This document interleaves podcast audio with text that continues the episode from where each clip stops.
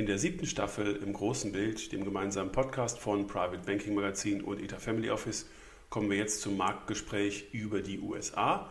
Wir sprechen jetzt mit Peter Dreide. Er ist Portfolio Manager bei TBF Global Asset Management. Er verfolgt einen fundamentalen Ansatz, aber so tief tauchen wir nicht dauernd ein. Er sieht seine fundamentalen Daten schon aus einer Vogelperspektive und das macht das Gespräch, das wir jetzt gleich führen, wirklich interessant. Viel Spaß!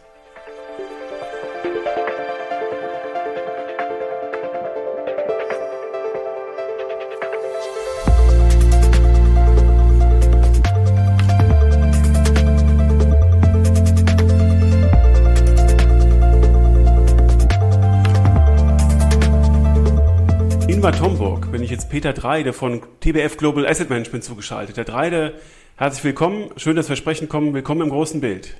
Ja, herzlichen Dank. Äh, Sie haben äh, die letzten ähm, Monate äh, büromäßig auch getrennt verbracht, haben Sie gerade gesagt. Sie, Sie äh, haben sich da ein bisschen verteilt auf Singen und auf Bad Homburg.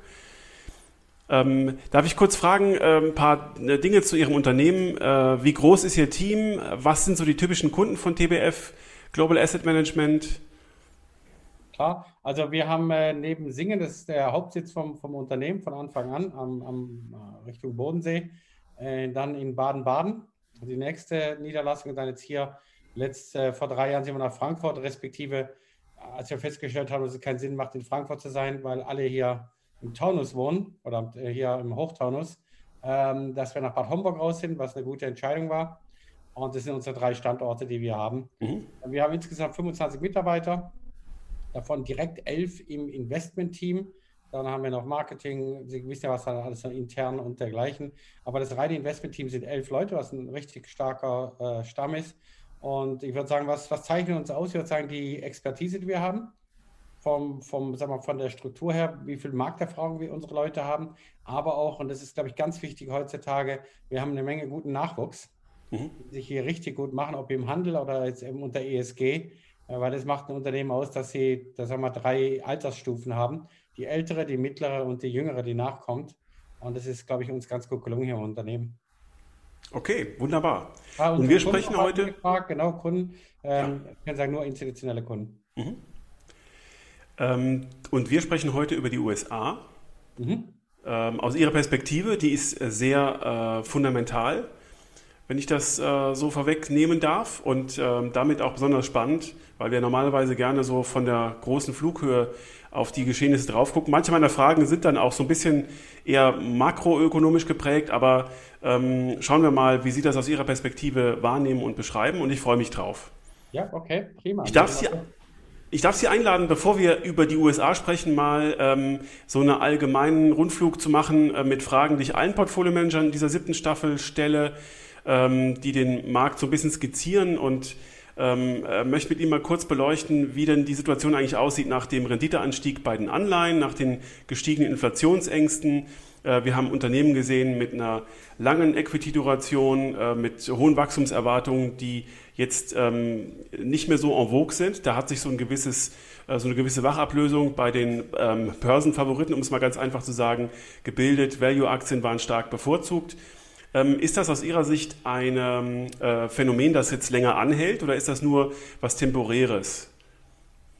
Also prinzipiell, ähm, sag mal, die, die, zwei Teile waren ja die Fragen im Prinzip. Der Renditeanstieg und Inflationsängste, um das mal vorwegzunehmen, nachhaltig. Wir sind absolut, wir machen ja einmal in der Woche unseren Investoren-Call.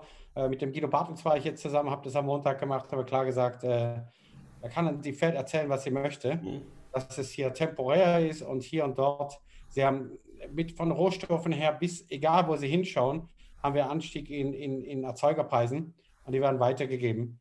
Und entweder geht es auf die Renditen der, der Unternehmen, aber die Unternehmen sind, glaube ich, ganz gut in der Lage, das weiterzugeben, sodass wir hier einen nachhaltigen Inflationsanstieg haben. Der richtige kommt ja erst noch. Man darf ja nicht vergessen, der Ölpreis hat ja sein Low jetzt erst gehabt von, von einem guten Jahr sodass wir die nächsten zwei, drei Monate ganz schöne Inflationszahlen reinbekommen werden. Und der Renditeanstieg, ja, sagen wir mal so, ähm, wir waren runter auf 0,5 in den US-Zehnjährigen. Äh, sagen wir, vor Corona waren wir bei 1,5. Lassen wir doch Corona einfach mal weg. Das ist ein Phänomen, was wir irgendwann zurückblicken werden und sagen, das hat uns beschäftigt, war auch schlimm für die Menschheit und, und, und. Aber es ist eine Phase an der Börse, die kommt und die geht. Und das ist normal so. Das ist, hört sich hart an, aber es ist normal an der Börse so. Und wir müssen uns darauf einstellen, ähm, dass, dass, dass Corona irgendwann vorbei ist.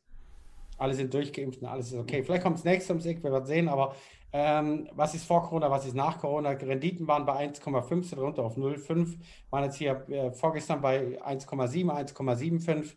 Ähm, ich denke mal, der größte Anstieg für dieses Jahr ist durch. Also ich hatte ja im Jahresausblick geschrieben, bei 0,5 habe ich geschrieben, wir erwarten mal 1,3 als nächstes. Ja. Das wird durchschnitten wie Butter. Wir sind jetzt bei 1,7. Ich denke mal, hm, eine 2, 2, ein Viertel ist schon realistischer. Also ich denke, die Tendenz, dass wir eher über 2 gehen als unter 1. Ja. Okay, und das auch dauerhaft? Ja. Mhm. Das Problem ist die Zentralbanken. Ähm, ich ich, ich, ich habe halt jede Glaubwürdigkeit da verloren im Prinzip. Uns wird gesagt, es gibt keine Zinsschritte und dann kamen doch welche. Dann wurde gesagt, es wird, die Zinsen werden erhöht in den nächsten Jahren, bis Sie sich erinnern. Dann habe ich gesagt, pass auf, das nächste, was kommt, ist eine Zinssenkung. Da haben die Leute sich kaputt gelacht. Also ey, gut, ich habe keine Volkswirtschaft studiert, ich, ich passe einfach nur ein bisschen auf, was ich draußen sehe, glaube ich, dass eine Zinssenkung kommt. Und sie kam. Also aus allem, was uns erzählt worden ist, ist nichts geworden. Und das Gleiche ist jetzt, uns, die, die Zinsen werden nicht erhöht werden.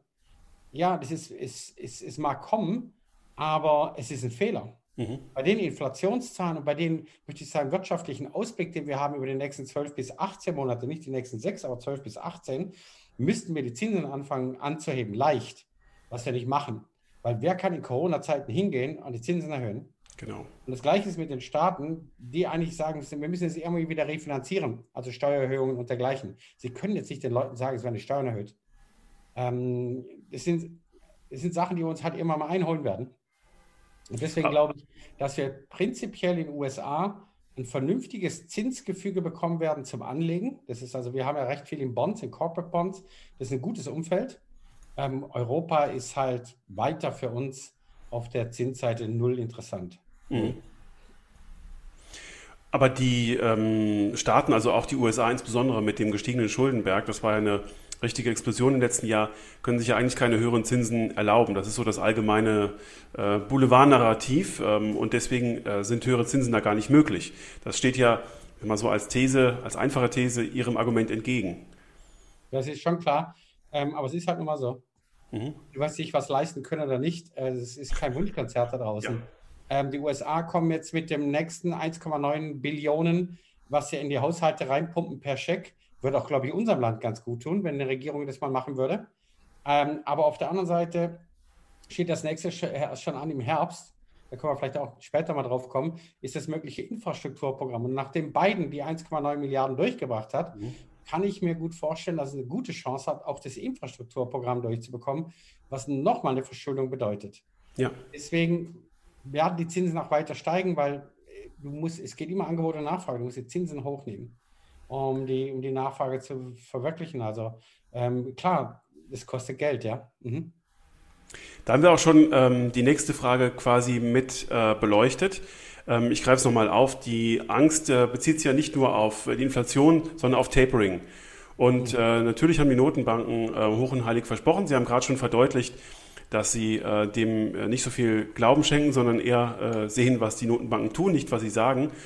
Und ähm, ist aus Ihrer Sicht dieses Tapering-Szenario, vor dem wir uns auch so ein bisschen befürchtet haben und das ja als Reaktion auf die gestiegene Inflation, auf höhere Zinsen auch folgen kann, ein realistisches? Oder ist das etwas, was wir ähm, gar nicht mehr sehen werden, wenn ich mal zurückdenke an die Reaktion des Kapitalmarkts in 2018, Ende 2018? Ja, ich denke, ähm, da sind sie schon clever genug. Also beim, bei all meiner Kritik, die ich habe gegenüber, dass sie die Zinsen anheben sollten und meines Erachtens das Risikofahren behind the curve zu sein, das ist nochmal ein gefährliches Ding. Und ich habe es ja auch im, im Morning Meeting die Woche, die Woche erst gesagt. Mich erinnert das ganze Jahr 1994. Mhm. Da hatten wir auch so eine ganz komische Bondmarkt war angeschlagen. Wir wussten nicht, was die Fed als nächstes macht. Das war ein ganz komisches Zeichen. Äh, 87 ist das Ding schlimmer geendet. Ähm, hoffen wir, dass es dieses Mal nicht so ist, aber es spricht einfach unwahrscheinlich viel für, ob jetzt Tapering ja oder nein, ähm, spricht viel dafür, dass wir in den Seitwärtsmarkt eintauchen. Ja. Dass also nach oben der Markt nicht weggaloppiert, dass wir Angst haben müssen, was zu verpassen und nach unten einfach nicht dieses Horrorszenario bekommen, was der eine oder andere vielleicht hat. Mhm. Okay, verstehe. Und äh, wenn wir jetzt in so eine Phase reingehen, in der äh, Geld wieder teurer wird, das ist ja was, ähm, äh, was wir eigentlich schon mit äh, Blick auf so Begriffe wie ähm, die Modern Monetary Theory äh, so ein bisschen äh, beiseite geschoben haben, nach dem Motto, Geld ist billig dann für alle da und dann ist es auch egal, wer am Ende die Schulden tilgen muss. Ähm, jetzt jetzt scheint sich so ein bisschen ein Paradigmenwechsel abzuzeichnen und das, das höre ich so aus Ihren Ausführungen raus welche Instrumente im Risikomanagement in so einer Welt werden denn eigentlich greifen, welche werden wichtig und welche helfen dabei, in so einem Portfolio, auch so wie Sie es managen, Alpha zu generieren? Das ist eine super Frage. Das, das ist wirklich ein paar Probleme, die Sie jetzt auf einmal angeschnitten haben, die draußen sind. Ähm, Sie hatten es ganz am Anfang erläutert, dass hier von Growth of Value, ne, von Bewertungen her, wegen gestiegener Zinsen, Sie haben gesehen, wie Nasdaq auf einmal runterkam und der S&P 500 im Prinzip weiterhin am All-Time High ist, 40 Punkte weg, das mhm. ist ja nichts, aber Nasdaq ist schon im Prinzip fast 1000 Punkte weg. Und ähm, man muss mal sehen, dass über die letzten fünf, sechs Jahre hat sich das aufgebaut mit Nasdaq. Jetzt ist ja eine kleine Korrektur davon, aber wir sind immer noch himmelweit, äh, meines Erachtens, überbewertet in, in, diesen, in, in vielen Werten vor allen Dingen in diesen Top 5, 6, 7 großen Werten. Ja. Weil wir ein Symptom haben am Aktienmarkt, was dafür verantwortlich ist. Und dieses Symptom ist entstanden und es ist da. Es ist, sag mal, das sind die Geister, die ich rief. Mhm. Und die Geister, die ich rief, werden uns den Takt vorgeben, den ich auch nicht weiß. Ich weiß auch nicht, wo die Börsen hingehen. Ich, ich sage nur, also, was, ich, was ich sehe, ist, wir haben ein sogenanntes, in Englisch sagt man overleveraged, das heißt nicht, dass sie overleveraged hat, oh, ich habe Kredit aufgenommen. Nein, sie haben ein Überexposure in Aktien. Ja. Wenn Sie mal unsere Konkurrenz anschauen auf den äh, flexiblen Mischfonds, die haben alle Oberkante, Unterkipp, unter, und, Oberkante, Unterlippe, so heißt es genau, haben die Aktien. Ähm, da muss der Aktienmarkt gehen oder es geht gar nichts mehr im Fonds. Das heißt, sie haben alles, was sie können, in den, in den Ring reingeworfen, weil was ja. wollen sie mit Bonds? Schauen Sie mal, der Rex P ist für dieses Jahr ein Minus. Mhm. Wann haben wir das denn mal gehabt? Ja. Ne, da muss, müssen wir wirklich lang zurückschauen. So, da sind sie zum Glück nicht in Renten gewesen, sondern nur in Aktien. Die haben wegen 7, 8 Prozent plus gemacht, alles prima. Aber diese Abhängigkeit vom Aktienmarkt, dass er läuft, um überhaupt Performance zu erzielen, wird immer größer. Und dadurch wird die, die, die Abhängigkeit, voll investiert zu sein, immer höher. Sie müssen, sie müssen, sie müssen. So, das ist die eine Sache. Ja. Und die zweite Sache, die sich hier ab Tech gegen Value. Ne? Mhm das gegen hier. Jetzt müssen Sie sich vorstellen, da kommt zum Beispiel unsere Bundesregierung raus, ohne jetzt Kritik an ihr zu üben, und sagt, Jungs, fliegt doch alle nach Malle, weil Malle ist jetzt sicher. Die Leute hören das, ne? Bildzeitung druckt es noch groß. Ähm, 350 Millionen Deutsche, die haben wir zwar nicht, aber 350 Millionen buchen an Malle nächsten Morgen. Ne? Die TUI macht 300 neue Flieger und ab geht's runter, juhu, Fallera. Da merkt auf einmal die Bundesregierung einen Tag nach der Wahl, ah, da haben wir vielleicht ein bisschen viel, ne? und jetzt wird zurückgerudert und hier und dort. Ähm, was es zeigt, deswegen sage ich 350 Millionen Deutsche, auch wenn wir nicht so viel haben, jeder will raus. Mhm. Ich sage Ihnen, wenn es einen Call gibt, der hundertprozentig sicher ist, wann kann man schon mal an der Börse was hundertprozentig sicher sagen? Ist in dem Moment, wo wir raus dürfen, wenn die Bundesregierung sagt, jetzt darfst du raus und du kannst dich mal so bewegen, wie du das möchtest, ja. dann lass, da stehen hier 80 Millionen Haushalte leer oder 100 Millionen oder 200, wie gibt es gar nicht, egal, es steht alles leer, weil alle raus wollen. Es ist aber verständlich. Die Leute haben die Faxen dick und zwar ganz gehörig. Das heißt, die oberste Ausgabenpriorität wird sein, rauszukommen. Entweder über Fliegen, das heißt, deswegen haben wir zum Beispiel viele Airports drin. Ja. Ähm, die weniger die Fluggesellschaften, weil weiß ich, wo die Leute hinfliegen. Ich weiß nur, sag mal, wenn du nach, von Frankfurt nach New York fliegst, ne? Da kannst du nur über, über Fraport im Prinzip gehen. Ähm, oder ähm, wenn du nach Tokio willst, dann hast du Haneda Airport, wie auch immer. So, ähm, aber egal wie, die Leute, da gibt es verschiedene Werte, die ich jetzt nicht unbedingt alle ansprechen möchte, aber nur als Beispiel, ich, ich muss ja über irgendwas buchen ich muss irgendeine Reise antreten oder da sind viele Rattenschwänze hinten dran. Aber das ist ein sicherer Trend, der kommt. Mhm. Die Aktien sind gut angesprungen. Und was passiert? Die Bundesregierung geht letzten Freitag hin und sagt, ist nicht. Und schon sehen Sie so eine, wie eine TUI 20 Prozent abgestürzt. Ja. 20 Prozent. So, und dann sagen wir, jetzt hatten Sie es richtig, hatten TUI drin, mhm. können sich feiern, gell? können äh, mal sagen, wow, ich bin der Größte. Und drei Tage später sind Sie der größte Depp der Nation. Weil Sie hatten TUI. Also einmal sind Sie der Chef und einmal sind Sie der Depp. Und das ist das, wie momentan die Börse zusammenliegt. Jeden Tag Entschuldigung, dass ich das so ein bisschen plakativ sage, jeden Tag wird ja eine andere Sau durch ein Dorf, das Dorf getrieben. Aber heute ist Tech, morgen, äh, zum Beispiel die Tech-Werte sind daraufhin wieder angestiegen. Ja, ja, klar. Über 2% im Plus. Mhm. Aber die ganzen äh, TUIs der Welt waren alle im Minus. Das heißt, die Börse hat keinen, dieses, dieser breite Anstieg, der ist nicht mehr da. Mal läuft das, mal läuft das, mal das. Und das sind so typische Anzeichen, wenn Märkte sich totlaufen. Aber was machen Sie im, im Risikomanagement dann da draus? Ja, verschiedene Sachen. Also sagen wir, in den Fonds, in denen wir das machen dürfen, mhm. Arbeiten wir mit Futures. Mhm. Das heißt, wir haben ein Long-Portfolio, das wir sagen, das ist in der Lage, den allgemeinen Markt zu schlagen. Und da müssen Sie natürlich auch dementsprechend Wetten eingehen. Mhm. Also sagen wir, sagen wir mal, die TUI Fraports der Welt gegen den DAX. Ne?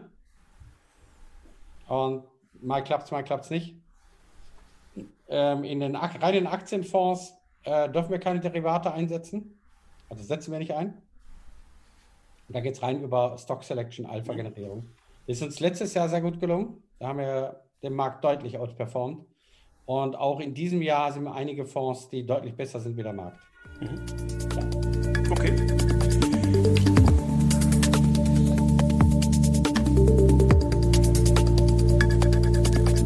Ähm, das war jetzt, äh, Herr Dreide, zwar schon so ein äh, allgemeiner Einstieg, wir waren aber schon bei vielen äh, Strängen und vielen Verbindungen zum US-Markt, äh, was gut ist. Ich will noch mal einen Punkt äh, zum Einstieg in ähm, unsere Vertiefung für die USA aufgreifen, das Sie genannt haben, nämlich dieses riesige Stützungspaket von der beiden Regierung, die 1,9 Billionen, ähm, die von vielen kritisiert, das in seiner äh, Massivität von vielen kritisiert worden ist als zu groß, als volkswirtschaftlich fehlleitend ähm, als eine Belohnung von ähm, Unternehmen, die vielleicht äh, dieses Paket gar nicht brauchen und eine Fehlallokation von Geld, von frischem Geld und von Schulden. Äh, wie schätzen Sie das ein? Ähm, ist das ein, ähm, tatsächlich ein Paket, das in dieser Größe und der Massivität und auch der Allokation für den amerikanischen Aktienmarkt eher schlecht sein wird? Nee, ich denke, es ist schon gut, was hier, also für den Aktienmarkt ja. Man kann sich darüber streiten. Es ist so, der, der ich habe ein paar Jahre drüben in Nordamerika gelebt. Mhm. Und viele Leute sind immer so, Amerika, ja, die sind dumm, naiv, wählen Trump, äh, haben Waffen und äh, fahren dicke Autos, die viel Benzin verbrauchen. Ja. Kümmern, kehren sich nicht in Umweltschutz. Das ist so plakativ. Im, im Groben, ich finde es überhaupt nicht gut, dass dieses Land Waffen öffentlich verkauft. Mhm. Das, was jetzt gerade wieder die Tage passiert, es geht einfach nicht. Und ich weiß nicht, wann er mal ein Präsident das auf die Pelle kriegt, das mal zu ändern. Aber es sind auch viele Sachen, die gut sind. Und zwar in den USA zählt der Einzelne, die Freiheit des einzelnen Bürgers und das Wohlbefinden mehr als in unserem Land. Man sieht jetzt, wie Corona gehandelt wird. Ne? Sie sehen, wie jetzt auch die Impfkampagne durchgeht in den USA und, und hier. Die USA lassen den Menschen mehr Freiraum teilweise zu Lasten von, hört sich hart an, dass mehr, mehr leider mehr, mehr, mehr Fälle vorkommen. Aber der Mensch wird nicht brutalst eingeschnitten in seinen Grundrechten. Also, ähm, und, und eine der Grundrechte, die mal hart gesagt, die nirgendwo stehen, aber die verankert sind, ist mhm. Shopping. Ja. Und wenn du den Amerikanern Geld gibst, dann gehen sie shoppen. Mhm. Und das ist das, wie du deine Konjunktur am Laufen hältst. Wenn du einen Scheck, was ja bei uns wäre, ich weiß nicht, gibt es überhaupt noch Schecks? Ich glaube, also in Amerika werden weiterhin Schecks geschickt. Genau. Und dann haben sie das Geld in der Hand und dann machen sie was damit. Was natürlich mehr und mehr Leute machen, das wurde ja auch breit gedreht in der Presse und es ist auch so, ist, dass sie in den Aktienmarkt investieren und dann in diese Hightech-Werte. Mhm. Also rumzocken. Ist natürlich nicht Sinn und Zweck. Aber das, das hilft dem Aktienmarkt. Ja, ja. Okay, also von Ihrer Seite letzten Endes ähm, in der amerikanischen Logik eine, ein gutes Urteil über dieses Paket. Hilft den Menschen. Mhm. Es ist Verschuldung ohne Ende. Wir haben ja eingangs darüber gesprochen. Die langfristigen Folgen, wenn wir sehen, wie der Staat äh, es schafft, über höhere Steuereinnahmen, anders geht es ja nicht, das Geld wieder zurückzuholen. Aber hier geht es momentan erstmal hier und heute. Und über das alles andere machen wir uns später Gedanken. Ja. Und, und Sie haben jetzt auch die Kapitalmärkte irgendwann mal reagieren werden. Mhm. Irgendwann wird der Einbruch kommen, ob dieses Jahr oder nächstes Jahr, übernächstes Jahr, werden wir sehen. Aber die, der Bumerang kommt. Nur momentan ist es absolut hilfreich, was die USA macht, ja. Wo Sie gerade den Einbruch nennen, äh, das ist eine gute Überleitung zur nächsten Frage, nämlich ähm, äh, als äh, zu Beginn des letzten Jahres, Anfang 2020, die Investmentbank ihre große Jahresauftaktkonferenz machte, warnten die eigentlich von der beiden Regierung, weil sie gefragt haben, also die Anlegerschaft, das war sozusagen die, die, das Who is Who der europäischen Fondsmanager, die da zu Gast waren, ähm, äh, wenn ihr wollt, dass äh, die Steuern ähm, angehoben werden und wir in unserer Bewertung prognostizieren, dass der Aktienmarkt dadurch 20 Prozent fällt, dann äh, seid für beiden. Und jetzt ist er im, im Amt. Wir wissen, dass die amerikanischen Unternehmenssteuern viel zu niedrig sind. Und genau das ist ja die Stellschraube, die er dann irgendwann drehen muss. Ist das der Punkt, den Sie jetzt schon ähm, in amerikanischen Unternehmensbilanzen ähm, sehen, den Sie jetzt schon in der Bewertung vorwegnehmen können? Oder ist das was, was irgendwann plötzlich kommt und dann genau zu dem, äh, zu dem Abverkauf führt, den Sie gerade geschildert haben? Also interessant ist auf jeden Fall der Punkt, den Sie eingangs genannt haben, der mich auch überrascht hat. Also so nach dem Motto, dass ähm, wenn Biden kommt, also die Demokraten gewinnen, wohl schlecht für den Aktienmarkt. Ja. Was eigentlich historisch auch so war. Mhm. Und, ähm, aber als dann Trump auf einmal leicht vorne lag, hat der Aktienmarkt es gefeiert. Und als dann Biden auf einmal vorlag, vorne lag, haben sie das auch gefeiert. Ja, ja. Und das ist das, was die Börse momentan ist. Egal was ist, ähm, ich hau dir ein paar an die Löffel, dann feiern sie das, weil es ist auch gut. Mhm. Alles ist gut. Das ist die Börse momentan. Es ist, äh, aber mich hat es genauso überrascht wie jetzt Sie oder die anderen Fondsmanager genauso. Im Vorfeld habe ich gedacht, okay, wenn Biden kommt, wird hier was kommen. Äh, nach unten und hier und dort äh, Pustekuchen. Der Markt fand es toll, weil endlich ein anderer Präsident weg ist. Ja, was jetzt? Wenn er bleibt, ist es gut und wenn er weg ist, ist es auch gut. Ja. Hauptsache gut. Hm. Ähm, und ja, das, das, da musste ich mich auch mal erstmal daran gewöhnen, dass die Börse einfach unwahrscheinlich in der Lage ist, jegliche schlechte Sachen einfach beiseite zu können, in jedem Schlechten was Gutes zu sehen. Und ich kann jetzt nicht sagen, ob Demokraten schlecht sind für die Börse. Das ist jetzt meine persönliche Meinung. Sehe ich jetzt nicht unbedingt, aber es ist halt eine historische Überlieferung. Mhm. Und die hat sich halt hier überhaupt nicht bewahrheitet. Null. Also alle, die die Prognose gegeben haben, liegen schief. Und sehen Sie jetzt ähm, in dieser potenziellen Steuererhöhung tatsächlich das, das Risiko, dass der Aktienmarkt irgendwann sehr verschnupft darauf reagieren wird? Denn mein, der Schritt wird ja kommen müssen. Das ist ja klar. Und es ist, es, der Krug geht so lange zu Boden, bis er bricht. Mhm. Sache ist ja alles schön und gut, aber hier draußen rennen eine Menge Leute an der Börse rum, die können nicht mal auf drei zählen.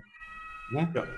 Und äh, die machen aber hier den Takt und ich sage, stell dich nicht gegen die. Ich sage, ja, aber das ist ja alles nicht gerechtfertigt. Bei uns auch im eigenen Unternehmen. Die Eltern, das ist ja alles nicht gerechtfertigt und das dürfte nicht so sein. Ich sage, es ist doch scheißegal, was ihr meint. Es ist so findet sich euch doch mal einfach ab damit, dass hier Kräfte draußen sind und deswegen müssen wir uns nicht dagegen stellen, sondern wir schauen, dass wir das Beste daraus machen. Aber am Ende vom Tag kommt der Punkt, ähm, wie, Sie es, wie Sie es richtig gesagt haben, ist, Steuererhöhungen werden kommen müssen. Aber das andere ist, die Kombo ist gestiegene Renten, also Renditen, plus höhere Steuern. Ich glaube, daraus kommt es die Rentenmärkte, noch ist es gut, eigentlich ganz gut hier für den Aktienmarkt, weil die Leute bleiben den Rentenmarkt immer noch fern, weil sie Angst haben vor Kostverlusten, dass es nämlich noch weitergeht. Sie müssen mal sehen, die, zum Beispiel, wir haben eine, Microsoft-Anleihe, die haben wir zum Glück äh, weggesichert gehabt, eine, eine 27er Microsoft, dreifach A, mhm. Investment Grade, super Laden, ist von, von 115 auf 110 runter, die Anleihe, in ein paar Monaten. Ja, ja. So, diese 5 Prozent, da müssen Sie ungefähr drei Jahre das Geld anlegen, um das Geld wieder drin zu haben. Mhm. Wenn es jetzt hier nochmal runtergeht, ne, von, sagen wir, von 110 auf 105, da wollen sie einfach nicht dabei sein. Und deswegen bleiben, ich denke, bis zu einem gewissen Punkt äh, ist der Aktienmarkt safe. aber in dem Moment, wo die Ersten sagen, hey, ich verkaufe Aktien, kaufe Renten, weil jetzt habe ich endlich mal eine sichere Rendite und ich brauche keine Angst mehr haben vor weiter steigenden Renditen, dann geht es auf die KGVs im Aktienmarkt. Also wenn Sie dann noch Steuererhöhungen haben und, und, passiert eins, eventuell geringere EBIT-Marge, also Margen von Unternehmen. Und auf der anderen Seite, Sie haben, haben Sie da eventuell ein bisschen Konkurrenz aus dem Rentenmarkt. Das geht dann auf die KGVs. Ja. Also ich glaube nicht, dass es dramatisch wird am Aktienmarkt, aber ich, ich glaube einfach, es wird unwahrscheinlich der, der Gegenwind. Ne, der Föhn hat mehrere Stufen, wie zu Hause. Wir sind jetzt mal, wir haben eine ganz leichte Stufe jetzt mal eingestellt. Mhm. Sie sagen selber, der, der Markt kommt nicht mehr richtig in die Pötte. Ja.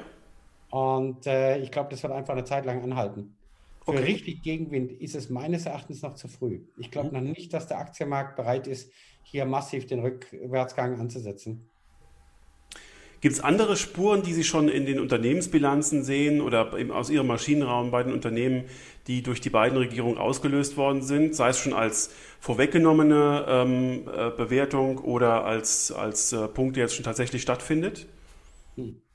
Okay. Das Einzige, was wir sehen, sind ein paar Infrastrukturwerte in den USA, ja. die schon angezogen haben. Äh, die haben wir drin im Smart Power Fonds. Die haben davon schon profitieren können. Aber ansonsten, der Markt ist äh, sehr gelassen gegenüber der beiden Regierungen und preist momentan so Sachen nicht ein. Das ist ja das nächste ist ja, es ist jetzt, es kam jetzt heute Nacht raus, äh, Pharmaindustrie USA. Ja. Gesundheitswesen. Da wird es wohl die nächsten Wochen ein bisschen Gegenwind geben. Ähm, kann sein, dass das vielleicht sogar eine Kaufgelegenheit ist für Pharmaaktien. Meistens nach sowas ist dann der, der Zeit, die Zeit gekommen, wo sie sowas kaufen müssen. Aber prinzipiell, ich denke, es wird jetzt Stück für Stück kommen. Mhm. Okay. Ähm, die entscheidende Frage, die sich für Sie als äh, US-Investor eigentlich immer wieder stellt, und wir haben es eingangs auch schon so kurz angetönt, ist ja die, wie man äh, Growth von Value eigentlich sauber abgrenzt. Ähm, da gibt es verschiedene Kriterien, manche machen das wirklich sehr ähm, quantitativ. Können Sie das mal kurz für uns skizzieren, wie Sie das machen, wie Sie das differenzieren? Also prinzipiell, ich, ich halte null von dem Ansatz Growth and Value, mhm. ich, weil ich selber mal dran geglaubt habe und festgestellt habe, ist Bollocks. Ja. Doesn't work. Mhm. Geh einfach hin und sag, welche Unternehmen wurden durch diesen Rentenmarkt zum Beispiel in die KGVs dermaßen angezogen, dass sie irgendwann jetzt hier Gegenwind bekommen auf den KGV-Seite. Und umgekehrt, viele Titel wurden so vernachlässigt in, in, an der Börse, dass sie schreien tief sind. Nehmen Sie mal eine VW. Mhm. Eine VW jetzt mit Vorzug und Stemmen, lassen Sie es mal alles weg. Aber das Ding hat auf einen fünfeinhalbfachen KGV gehandelt. Jetzt, give me a break. Das ist ein Witz. Und jetzt sieht man, wie die Aktie angestiegen ist. Ja. Ähm, da gibt es noch ein paar andere Titel, die in Deutschland zum Beispiel niedrige KGVs haben, aber auch in den USA. Aber in Deutschland ist es viel extremer ausgeprägt als jetzt in den USA. Aber sie haben halt schon, ob sie jetzt eine Amazon mit einem 40-, 50-fachen nehmen und sie haben ein anderes Tech-Unternehmen, sagen wir mal wie eine Cisco mit einem 13-fachen. Amazon wird eins feststellen, was einfach normal ist. Wie soll der Laden 2021 oder 22 über 21, 20 steigen? Weil jetzt kommt eins, schwere Vergleichszahlen, Quartalszahlen, weil natürlich jetzt alles online bestellt wird. Und äh, sie hatten einen riesen Anstieg und alles prima und Amazon war zur richtigen Zeit am richtigen Fleck. Aber jetzt haben sie ein super 2020 gehabt, so ab April letzten Jahres, März, April. So, und jetzt kommen die Vergleichszahlen Jahr über Jahr. Und da wird, wird, wird nicht nur bei Amazon, auch bei vielen anderen Unternehmen es wirklich schwer werden, ja. Jahr über Jahr nochmal einen oben drauf zu legen. Vielleicht ein bisschen. Mhm. Vielleicht ist Amazon sogar glücklich, wenn sie nicht mal was verlieren, weil die Leute einfach dann irgendwann wieder einkaufen gehen möchten. Ich glaube nicht, dass sich an den Trends hier was ändert, dass die Leute gerne online kaufen, das nach Hause liefern lassen. Aber es wird einfach schwer werden für das Unternehmen, in zweifachen Prozentzahlen zu wachsen. Mhm. Dann will ich kein 50-faches KGV zahlen. Amazon generiert unglaubliche Summen an Free Cash Flow. Es ist unglaublich, was die generieren. Alles ist prima, Top-Unternehmen. Aber es gibt auch andere tolle Unternehmen, die, die wirklich auch eine gute Arbeit machen und halt einen Bruchteil des KGVs haben, das ist nicht gerechtfertigt. Mhm. Und das würde ich mal sagen, zwischen Growth und Value bin ich ganz klar im Camp Value, ja. weil ich hier die Bewertung bekomme plus Wachstum. Deswegen sage ich nicht Growth, ist ja auf Deutsch übersetzt Wachstum. Mhm. Jedes Unternehmen will wachsen und wächst auch. Nur die einen wachsen halt stärker und die anderen nicht. Und aber für das Überwachstum, was die anderen haben, muss ich nicht das dreifache KGV zahlen. Ja. Und deswegen glaube ich, man ist besser daran beraten, die Werte zu kaufen, wo die Balance stimmt, wo ich eine, eine vernünftige Bewertung zu einem vernünftigen Wachstum bezahle.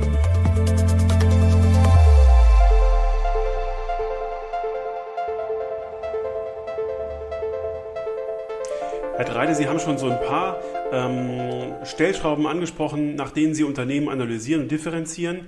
Vielleicht können Sie uns da nochmal mitnehmen, welche Aspekte bei Ihnen im Maschinenraum am wichtigsten sind, wenn Sie gute Aktien analysieren oder gute Aktien finden, identifizieren. Ähm, es gibt äh, so Überbegriffe wie Bilanzqualität, die wir hier immer wieder im Podcast hören. Und dann frage ich immer nach, was ist damit eigentlich gemeint? ähm, auch auf der, also es wäre jetzt quasi Finanzierungsseite. Ich glaube, wir haben in den USA schon ein etwas anderes Finanzierungsverhalten bei den Unternehmen als in Europa. Das können wir vielleicht mal kurz abgrenzen. Aber es gibt ja auch auf der, auf der ähm, Wachstumsseite und auf der Ertrags- oder Margenseite viele Datenpunkte, die dann äh, ganz unterschiedlich gewichtet werden. Vielleicht können Sie uns mal kurz schildern, was aus Ihrer Sicht da für Sie wirklich wichtig ist. Ja, ich glaube, es ist sehr, sehr verschieden, wie jeder das sieht. Mhm. Also ich kann Ihnen nur mal so aus der Vergangenheit sagen, früher, das ist immer schön früher, gell? das hört sich immer so an, ja, früher, da war das so und so. Ähm, nee, aber es war noch vor ein paar Jahren so, dass man Tech-Unternehmen so zwischen vier- und achtfachen Umsatz, so wie eine Splunk oder Workday oder, sag mal, die, die schneller wachsenden Unternehmen aus dem SaaS-Bereich, haben wir gesagt, vier- bis achtfache des Umsatzes, ähm, KGV so und so, wie auch immer. Mittlerweile geht man hin und sagt äh, Enterprise Value zu EBITDA. Die hat sich irgendjemand ausgedacht. Es ist, man findet immer neue Möglichkeiten, wie ich ein höheres Multiple rechtfertigen kann. Wie kann ich die Kostziele immer weiter nach oben schrauben? Weil mein, mein Kostziel wird schon erreicht. Wie, kann ich das jetzt noch weiter erhöhen? Ich, ich lasse mir neue Parameter einfallen. Und davon halte ich halt gar nichts. Ja. Da kann ich ja jedes Jahr hingehen, da kann, da kann ich jedes Unternehmen nach vorne lupfen. Ähm, ich glaube, was wichtig ist, ist für mich oberste Priorität ist immer noch Bilanzqualität. Mhm. Aber nehmen Sie mal zum Beispiel eine Deutsche Telekom, eine E.ON und eine SAP. Ich halte es jetzt extra mal Deutsch, für die, weil wir deutsche ja. Zuhörer haben. Mhm. Wenn ich jetzt amerikanische Unternehmen nenne, dann wissen manche nicht, was damit angefangen. Schau mal, eine Deutsche Telekom und eine E.ON haben von der Struktur her eine hohe Verschuldung. Ist einfach so. Netzausbau, Netzausbau Strom, Netzausbau hier äh, für, für LTE oder 5G. Und eine SAP braucht eigentlich keine Schulden, weil sie können es aus eigenem Free Cash Flow bezahlen, weil es ja keine Kapitalinvestition benötigt. So, also hat eine SAP Net Cash und eine RWE und eine, ähm, was heißt eine RWE, eine E.ON und eine Deutsche Telekom haben riesen Schuldenberge. Deswegen muss man aufpassen, in welchem Sektor jemand drin ist. Ja. Also ich würde immer sagen, wir suchen nach, wenn wir einen Sektor mögen, haben wir zum Beispiel Telekoms, wo sind die Telekoms mit der besten Bilanzqualität und den besten EBIT-Margen? Das sind unsere Sachen, auf die wir am meisten schauen. Ähm, prinzipiell ist im Allgemeinmarkt, wenn man es ein Industrieunternehmen nimmt, also ganz allgemein oder, oder, oder nehmen Sie mal eine, dann eine, eine Kimberly Clark und Sie nehmen eine Coca-Cola und Sie nehmen, äh, sagen wir mal, eine Emerson Electric, da schauen wir schon, dass wir nicht mehr wie zweifache Debt-Verschuldung zu EBITDA haben. Das ist so eine Sache, die wir eigentlich gern nicht überschritten sehen. Mhm. Ähm, also das schauen wir als erstes drauf. Dann zweite, wie hoch ist die Marge? Was ist im Vergleich zur Konkurrenz noch machbar? Und daraus resultiert ja immer die Free Cash Flow Generation. Und wenn Sie viel Free Cash Flow haben, können Sie die Dividende zahlen, können weiter investieren in zukünftiges Wachstum und wenn das alles passt, haben Sie schon eigentlich Unternehmen, wo Sie sagen, da kann ich langfristig drin investieren, ja? Diese Kombination.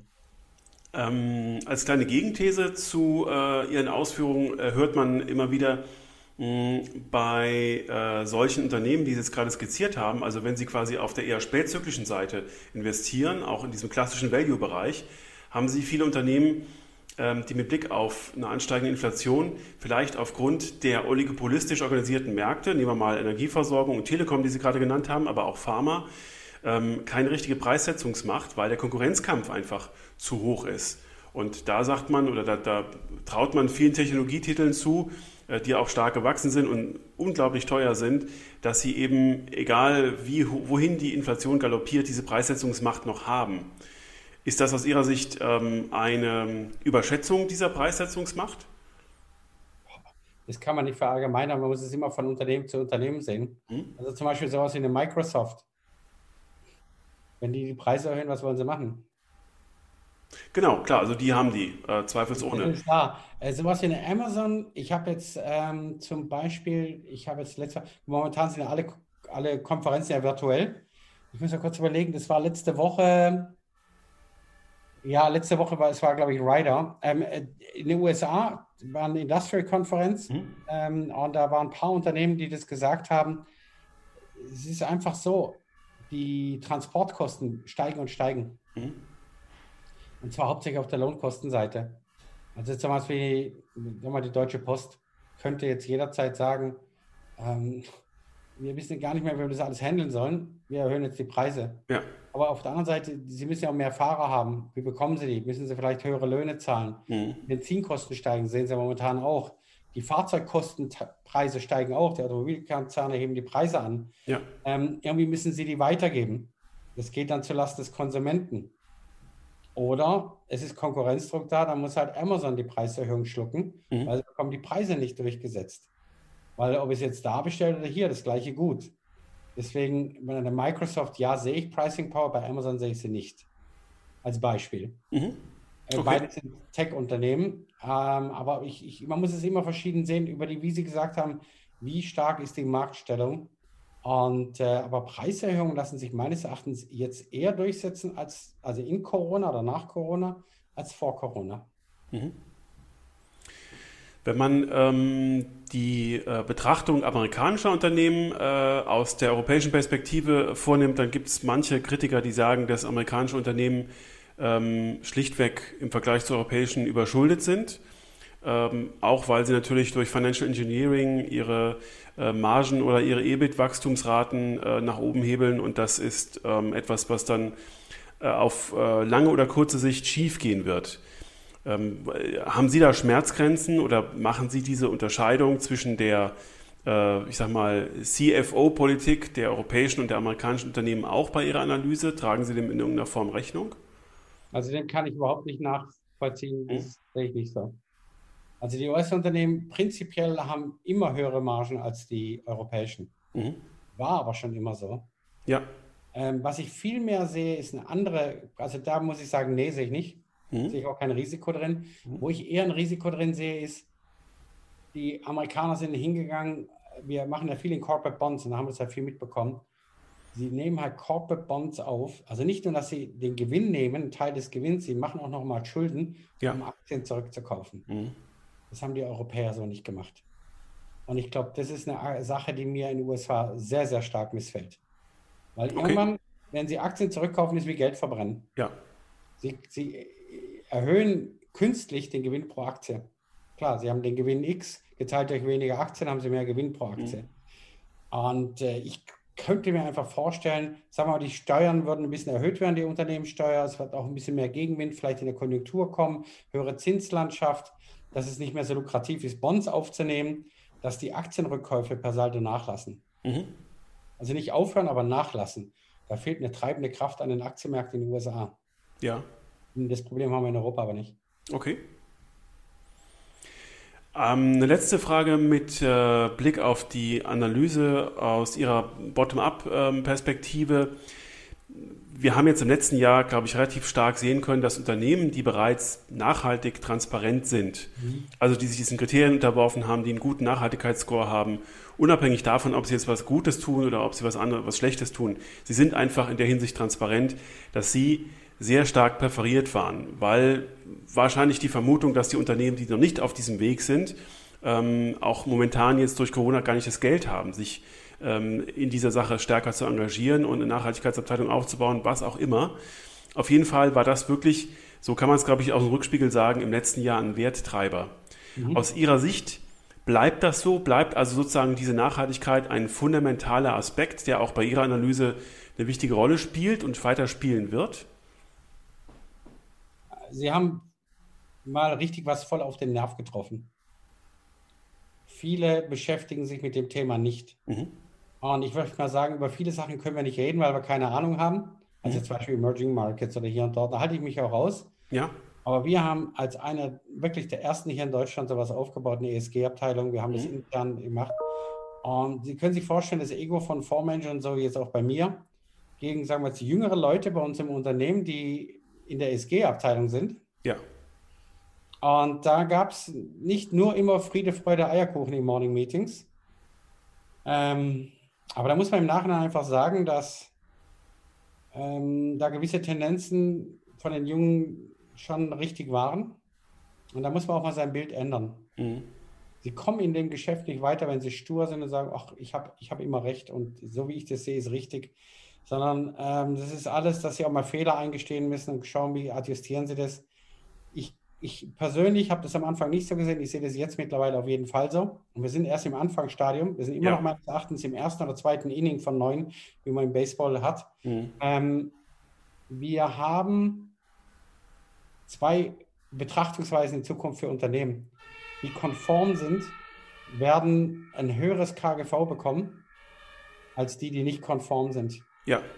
Und das ist ein neue, weißt du, früher habe ich gesagt, ach, der mit der besseren Bilanzqualität mhm. ne, bekommt einen Punkt mehr, der mit der höheren EBIT-Marge bekommt ein bisschen mehr KGV. Ja, wir müssen jetzt auch sagen, wer zum Beispiel ein Dreifach A hat, keine Kontroversen, kein gar nichts, der wird ein höheres KGV nachhaltig haben als die Unternehmen, ja.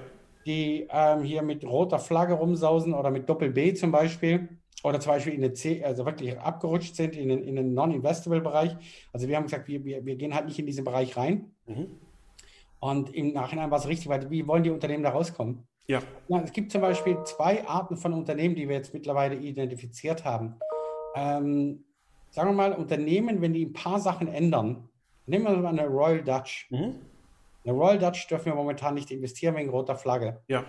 Sagen wir, sie würden sich aus dem Ölgeschäft zurückziehen Öl zu fördern, wäre die rote Flagge weg.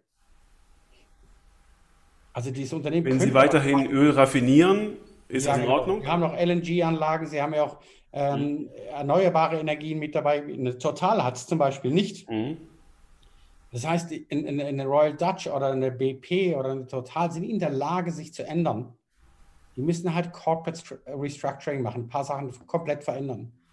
Äh, wenn Sie jetzt zum Beispiel irgendwas haben, wo Sie etwas herstellen und nichts anderes, sagen wir, Sie bauen Kohle ab. Was wollen Sie sonst machen? Wollen Sie Lollipops auf einmal produzieren oder Eiscreme? Das ja. geht nicht. Mhm. Sie kommen nicht raus aus der Nummer. Das heißt, Sie werden mit diesem niedrigen KGV gefangen bleiben. Sie kommen da nicht mehr raus. Sie können machen, was Sie wollen. Mhm. Und, ähm, und da gibt es jetzt, was wir feststellen, wir sind zum Beispiel auf der 2-Grad-Sache neu. Ähm, weil klar, sind, wir schauen natürlich nach vorne, die Unternehmen, die unter zwei Grad äh, Erderwärmung eben dazu beitragen, hier und dort das Ganze. Wo sind die Unternehmen, die sich verändern können, von 10 Grad, sagen wir mal, Richtung 2 Grad gehen können per ja. Seite? Und wo sind die Unternehmen, die einfach keine Chance haben, vom Geschäftsmodell her sich zu ändern? Und das sind Sachen neu im Portfolio-Management, um das mal vielleicht ein bisschen auszuweiten, Ihre Frage, die wir vorher nicht hatten. Ich finde es total spannend. Ich finde es gut, dass jetzt mal die Finanzindustrie, die eigentlich immer nur berüchtigt war, äh, so Wall Street, ne? So hier ja, und, ja. oder die, die kleinen Zwerge an die Wand werfen oder so, so Sachen, ne? Das sind halt typische Jungs. Mhm. Mal jetzt auch mal soziale Verantwortung übernehmen und mal schaffen, Druck auf die Unternehmen auszuüben. Wir machen das zum Beispiel auch. Wir sind jetzt mit unseren anderthalb Milliarden unter Management jetzt kein großer Player. Aber trotzdem gehen wir rein in die Unternehmen und, und sprechen die an. Mhm. Wir haben auch keine Angst vor Unternehmen wie VW oder wie jetzt äh, bei Total oder BP, dort reinzugehen und die nehmen einen ernst. Ja. Und wenn umso mehr Anleger das machen, umso mehr werden sie merken, wir müssen was ändern, weil sonst wer, wer kauft noch unsere Aktien. Genau.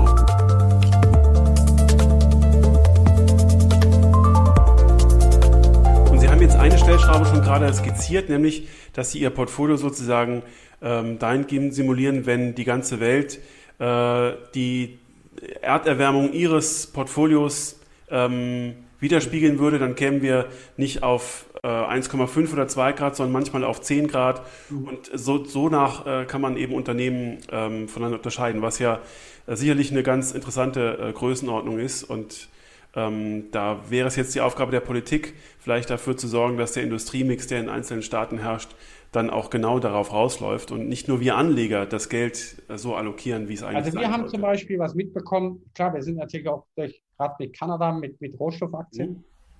Und ähm, jemand, den ich noch kenne von meiner kanadischen Zeit, ein super, super Investor, also der, der ist im, im Minengeschäft selber tätig, der hat gesagt, wir sehen mehr und mehr Anfragen, und es wird auch zunehmen, nach grünem Kupfer, grünem Aluminium. Ja. Und das haben wir sehr früh erkannt, haben zum Beispiel sowas wie den Norsk Hydro mit aufgenommen und dergleichen. Ähm, die Sachen sind die, dass wirklich Automobilhersteller, sagen wir, Mercedes S-Klasse, wird sagen, wir haben ähm, den und den Werkstoff wieder aus erneuerbaren Sachen hier raus, wir haben grünen Aluminium verwendet hier und dort. Ich glaube schon, dass das zieht. Und ich sehe es ja, wenn Sie täglich noch, wenn Sie jetzt nicht, wenn Sie Netflix schauen, aber wenn Sie noch äh, Sat 1 und Pro 7 schauen, da ist ja Werbung. Und Sie sehen ja. immer mehr auch die Leute sagen, ja, nachhaltig hergestellt, das mit Waschmittel hier und dort. Ähm, es ist ein Trend, der nicht aufhören wird. Mhm. Und zum Beispiel, das ist ganz wichtig, ich habe drei Kinder, die sind jetzt alle junge Erwachsene. Und dann merken sie einfach, wie die anders denken wie wir. Mhm. Und von ihnen kann man viel lernen. Ja. Damit, dass sie sehr wohl darauf schauen, was kann ich in der Umwelt, was trage ich eigentlich, aus was hat das hergestellt, mhm. wo wird das hergestellt. Ja. Ne?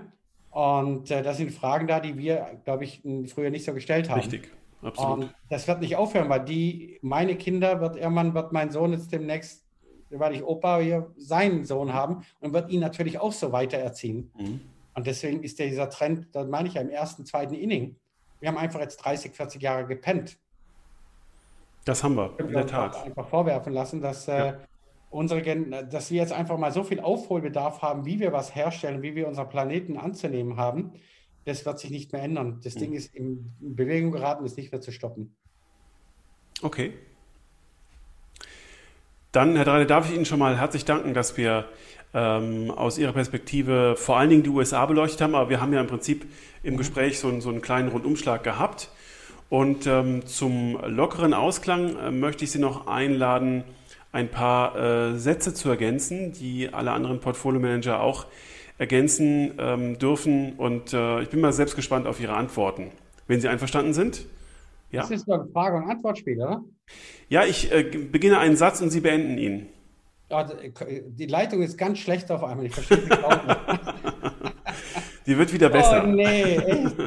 Oh, okay. Muss es sein? Okay. Es darf, also. es darf auch ruhig Boulevardesk sein. Seien Sie ganz ehrlich. Okay. Wir fangen mit der schönsten Frage an. Der innere Wert von Bitcoin besteht für mich in Spekulation. Die drei wertvollsten Unternehmen der Welt in 2030 werden sein? Als Einzelunternehmen? Ja.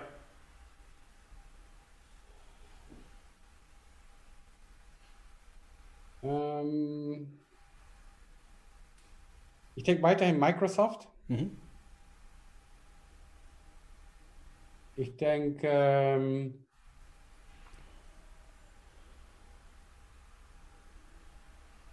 bin ich jetzt null darauf vorbereitet. Ähm, ich glaube, aus der das Internet wird sich ändern. Ich glaube auch nicht mehr, dass Alphabet oder Google sowas die Rolle einnehmen wird, die sie mal haben. Ja. Sondern ich würde mal eher sagen,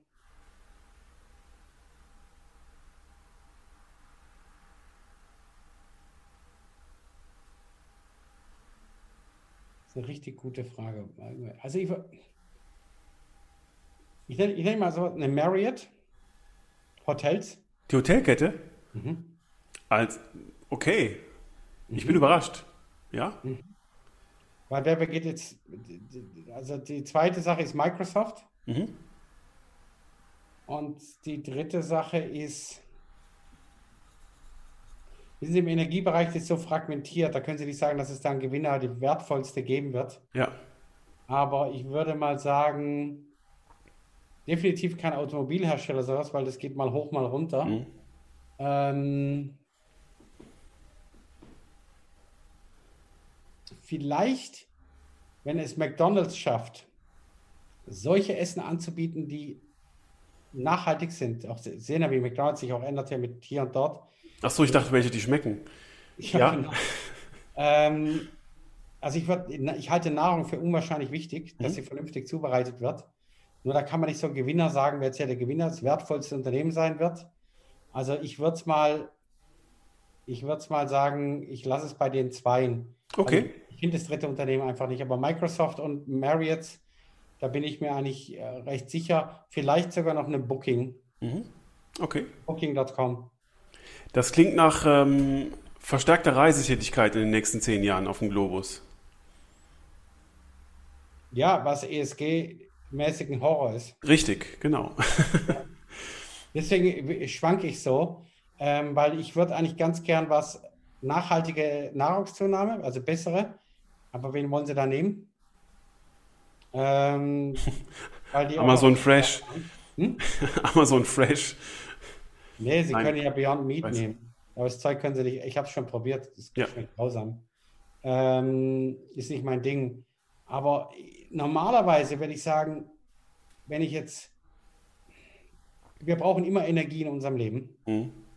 Und sagen wir mal, wenn eine Total oder sowas hingehen würde und sich lösen würde vom, ich sage, ist ein Energieproduzent. Wir lassen den Finger weg vom Öl.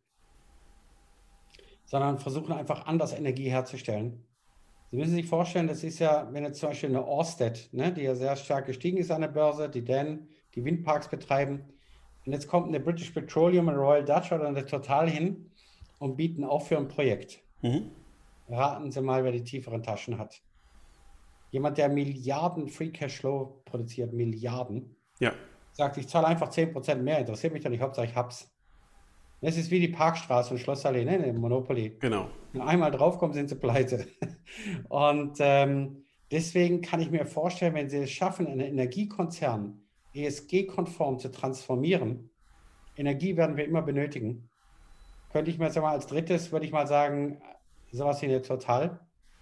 Dann machen wir die drei. Marriott, Microsoft und Total. Okay, und das Schöne ist, das ist sogar ein europäischer Wert. Das heißt, ähm, da gibt es ja äh, wirklich äh, Wachstumshoffnung für Europa. Prima. Ähm, dritte Frage. In zehn Jahren werden wir uns darüber ärgern, dass die Finanzwelt von 2021 zu leichtfertig war. Da muss ich nachfragen, womit? Mit dem Risiko. Mhm. Zu leichtfertig mit dem Risiko umgegangen ist. Mhm. Zu blauäugig war. Okay. Und eine letzte Bitte noch.